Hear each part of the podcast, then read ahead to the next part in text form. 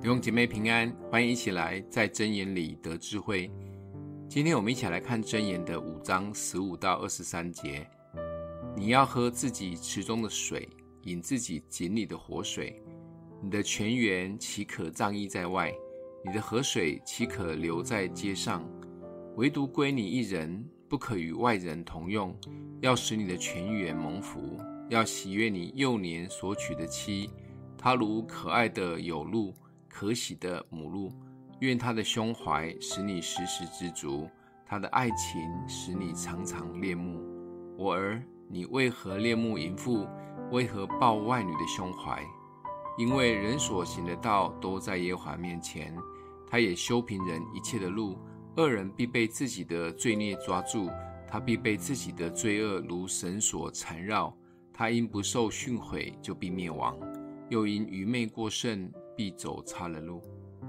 这里用了一些很美的比喻，池子和水井，在犹太文化中都是十分宝贵的私有资源，而泉源河水是比喻妻子。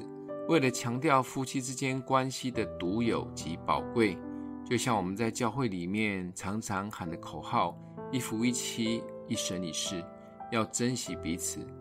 特别妻子就像可爱讨喜的有鹿母鹿，让你三不五时就会想起她，永远有讲不完的话。这种画面不是只有在初恋的时候才有，而是在婚姻中可以一直保持这样的恋慕。这样的关系容易吗？婚姻生活只能说如人饮水，冷暖自知。在现代复杂的社会里，可以一生一世就已经很不容易。一生一世还可以都彼此恋慕，常常满足，这更难。很多夫妻结婚越久，就越没话可以聊，相处总是相敬如冰块的冰。有的勉强是为了孩子继续维持夫妻的关系，真的不容易。基督教信仰非常强调夫妻关系，就像基督与教会一样，有太多美好的见证，都是因为夫妻认识神。跟随神一起委身教会，而能重燃爱火。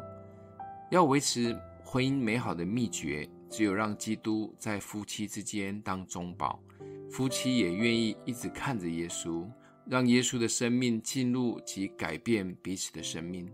只有这样，才有可能结婚越久，看对方越可爱。只有一直看着耶稣，才会越来越珍惜及欣赏另外一半，也一直能燃起爱火。不然，婚姻越久就越无奈、越乏味。